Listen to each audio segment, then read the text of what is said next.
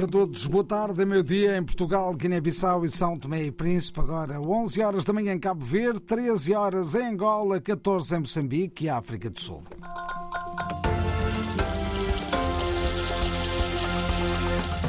As notícias com Jerónimo Muniz. Boa tarde. Venceremos, proclama Zelensky no dia de aniversário da invasão russa, num vídeo divulgado este sábado pela presidência ucraniana.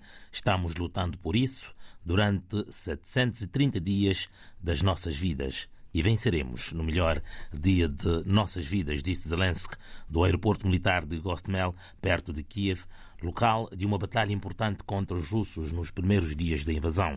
O presidente ucraniano estava acompanhado por líderes ocidentais que compareceram para a ocasião.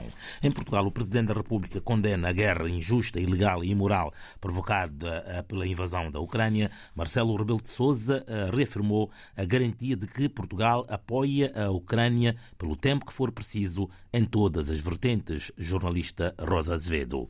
Marcelo considera esta guerra injusta, ilegal e imoral e reafirma o compromisso inabalável de Portugal com a soberania e integridade territorial da Ucrânia. O presidente escreve que o lugar da Ucrânia é na União Europeia e na NATO. E é com estes parceiros que vai ser mantido o apoio inequívoco político, militar, financeiro e humanitário. De Portugal, o presidente promete o apoio a vários níveis pelo tempo que for preciso e mostra disponibilidade para acolher quem precisar de abrigo. O presidente pede que não esqueçamos os milhares de crianças ucranianas que foram deportadas involuntariamente para a Rússia e apela ao regresso destes menores. Nesta mensagem, o chefe de Estado mostra admiração pela coragem, determinação e resiliência do povo ucraniano. E o secretário-geral da ONU, António Guterres, diz que a guerra na Ucrânia continua a ser uma ferida aberta no coração da Europa. The war in Ukraine remains an open wound at the heart of Europe. Guterres diz que é hora da paz, uma paz justa baseada na Carta das Nações Unidas, no direito internacional e nas resoluções da Assembleia Geral. E o Procurador-Geral da República de Angola, Helder Pita Gross, afirmou no Luenda, Mochico, que o órgão da magistratura que dirige aguarda pelas cartas rogatórias da acusação enviadas às autoridades dos Emirados Árabes Unidos, país onde reside a antiga Presidente do Conselho de Administração da Sona Angola, Isabel dos Santos. O magistrado refere também que, por questões formais do processo, a Procuradoria-Geral da República de Angola aguarda ainda pela carta rogatória enviada para Portugal, país onde residem testemunhas arroladas no processo processo relativo à empresária. Em relação a Manuel Vicente, o processo já passou da fase de instrução preparatória, seguindo depois para a inquirição, onde serão ouvidas testemunhas e vai ser feita a instrução contraditória. Importa perceber qual o alcance jurídico das diferentes fases destes dois processos mediáticos que correm na justiça angolana. Jornalista António Silva Santos.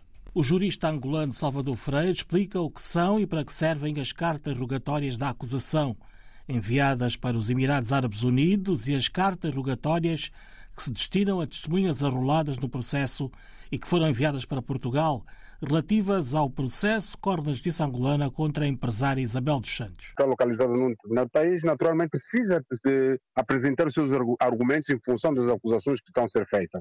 Por essa razão é que foram feitas essas cartas, no sentido das autoridades destes países poderem chamá-la e apresentar a sua versão de acordo com as acusações. Quanto a Portugal, acredito que é também para serem ouvidas testemunhas dentro deste processo. Quanto ao processo que pesa sobre o ex-vice-presidente angolano e também deputado Manuel Vicente, o jurista Salvador Freire clarifica o que é a fase de instrução contraditória portanto, a fazer uma averiguação de saber se corresponde com a realidade das, das acusações e também daquilo que as pessoas que estão envolvidas nos processos, para poder então também apresentar os seus argumentos. E nisso fazer-se uma, uma, avaliação de tudo quanto foi, foi feito em função da instrução. Lembro que a imunidade de Manuel Vicente terminou há cerca de oito meses. De lá para cá, o processo que pesa sobre o antigo vice-presidente angolano segue os trâmites normais, ou seja, a instrução preparatória, depois o contraditório, fazem que o arguído vai apresentar os argumentos de defesa. Manuel Vicente e Isabel dos Santos, dois arguídos em processos judiciais instaurados pela Procuradoria-Geral da República Angolana, ambos foram presidente do Conselho de Administração da maior empresa pública do país, a petrolífera Sonangol. Hoje vai haver uma manifestação nacional contra o racismo em pelo menos oito cidades portuguesas. Lisboa, Porto, Coimbra, Braga, Guimarães, Viseu, Porto Alegre e Faro são as cidades que já têm confirmado este protesto. São ações organizadas por mais de 60 organizações da sociedade civil, jornalista Joana Carvalho Reis. Pedem ações concretas para combater o racismo em Portugal e exigem que os partidos políticos assumam um compromisso. Este é um momento crucial para fazer muito mais do que cercas sanitárias ou, ou linhas vermelhas, fazerem com que Portugal seja um, um país plural e um país que inclui. José Rui Rosário é ativista da Quilombo, a plataforma de intervenção antirracista. Lembra que os discursos de ódio estão a aumentar em todo o mundo. Em Portugal, por exemplo, no início do mês, houve uma manifestação anti-islão organizada pela extrema-direita. Por isso, mais de 60 organizações juntaram-se e este sábado, véspera do arranque oficial da campanha para as legislativas, saem à rua sem ligações a partidos. É uma posição política, sem dúvida, mas não é uma posição partidária. José Rui Rosário considera que o assunto está fora da agenda política há muito tempo. Principalmente dos partidos que pertencem ao tal arco da governação, existe uma total inoperância em relação às políticas antirracistas. E por isso, defende o ativista da Quilombo, é preciso votar contra o racismo. Era importante que neste ciclo eleitoral as pessoas que não se coadunam com ideias racistas, xenófobas e fascistas tomem uma posição. Para já são oito as cidades que se juntam à manifestação. Eu acredito que outras localidades também marcarão a sua presença ou farão algo que, de uma forma simbólica, também mostrem que também elas votam contra o racismo e a xenofobia. Manifestações que acontecem hoje à tarde em vários pontos do país contra o racismo e a xenofobia. O Papa Francisco cancelou a agenda dele para hoje, está com uma gripe ligeira, segundo o comunicado do Vaticano que foi publicado esta manhã. Francisco mantém aos sábados audiências com autoridades do Vaticano e algumas reuniões privadas, mas este sábado os encontros foram cancelados. Tem sido frágil a saúde do Papa, com 87 anos nos últimos meses. Em dezembro, cancelou a viagem à Cimeira do Clima no Dubai. Último dia das Correntes Descritas, festival literário de expressão ibérica que decorre no norte de Portugal, na Póvoa de Varzim, uma edição Fernando Almeida a olhar também aos 50 anos do 25 de Abril. Celebrar e refletir Abril tem marcado, sem dúvida, as mesas destas correntes descritas. E esta manhã juntaram-se de novo à volta de uma frase, poema, canção, deu-nos Abril o gesto e a palavra. Aqui, entre diferentes vozes, Joaquim Arena, escritor de Cabo Verde, Prémio Oceanos, propôs reflexões à volta do significado de Abril na perspectiva africana. As revoluções também são vividas pelos imigrantes. É interessante observar como em várias fotografias tiradas no dia 25 de Abril se consegue identificar algumas figuras africanas. E essa impressão, a forma como esse período foi vivido por uma família cabo-verdiana, foi precisamente o tema do meu primeiro romance, A Verdade Sim de Luz, de 2006. Sempre achei, agora entrando um pouco mais no nosso tema, que o 25 de Abril deveria ser também celebrado nas antigas colónias. E nunca percebi porque assim não acontece. Em Portugal, Abril é sinónimo do quê? Liberdade e não precisamos de dizer muito mais. Em África, na África lusófona, com Abril veio o quê? Veio a liberdade.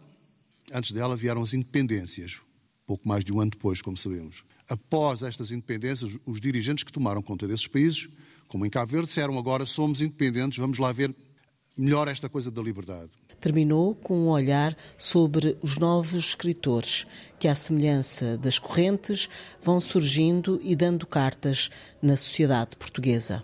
São os novos tempos aqui também presentes, aqui também representados, perdão, por jovens que também juntam o gesto à palavra, herdados de Abril, para reivindicar o seu lugar nesta sociedade, sobretudo na literatura, na poética necessária a estes tempos conturbados, que derruba também barreiras e constrói, é verdade, mundos novos, trazendo novos olhares, prosa, na prosa e na poesia de um tempo novo, a visão de um espaço mais amplo e enriquecendo este espaço a que chamamos Portugal. Durante a tarde deste último dia das correntes descritas, ainda as presenças africanas de José Eduardo Agolusa, Germano Almeida e Telma Tevon partilham reflexões e livros. A 25 edição das Correntes Descritas que termina hoje, ao final do dia. Foi o essencial das notícias ao meio-dia na RDP África, edição de Jerónimo Muniz, informação em permanência também na internet. É só clicar rdpafrica.rtp.pt.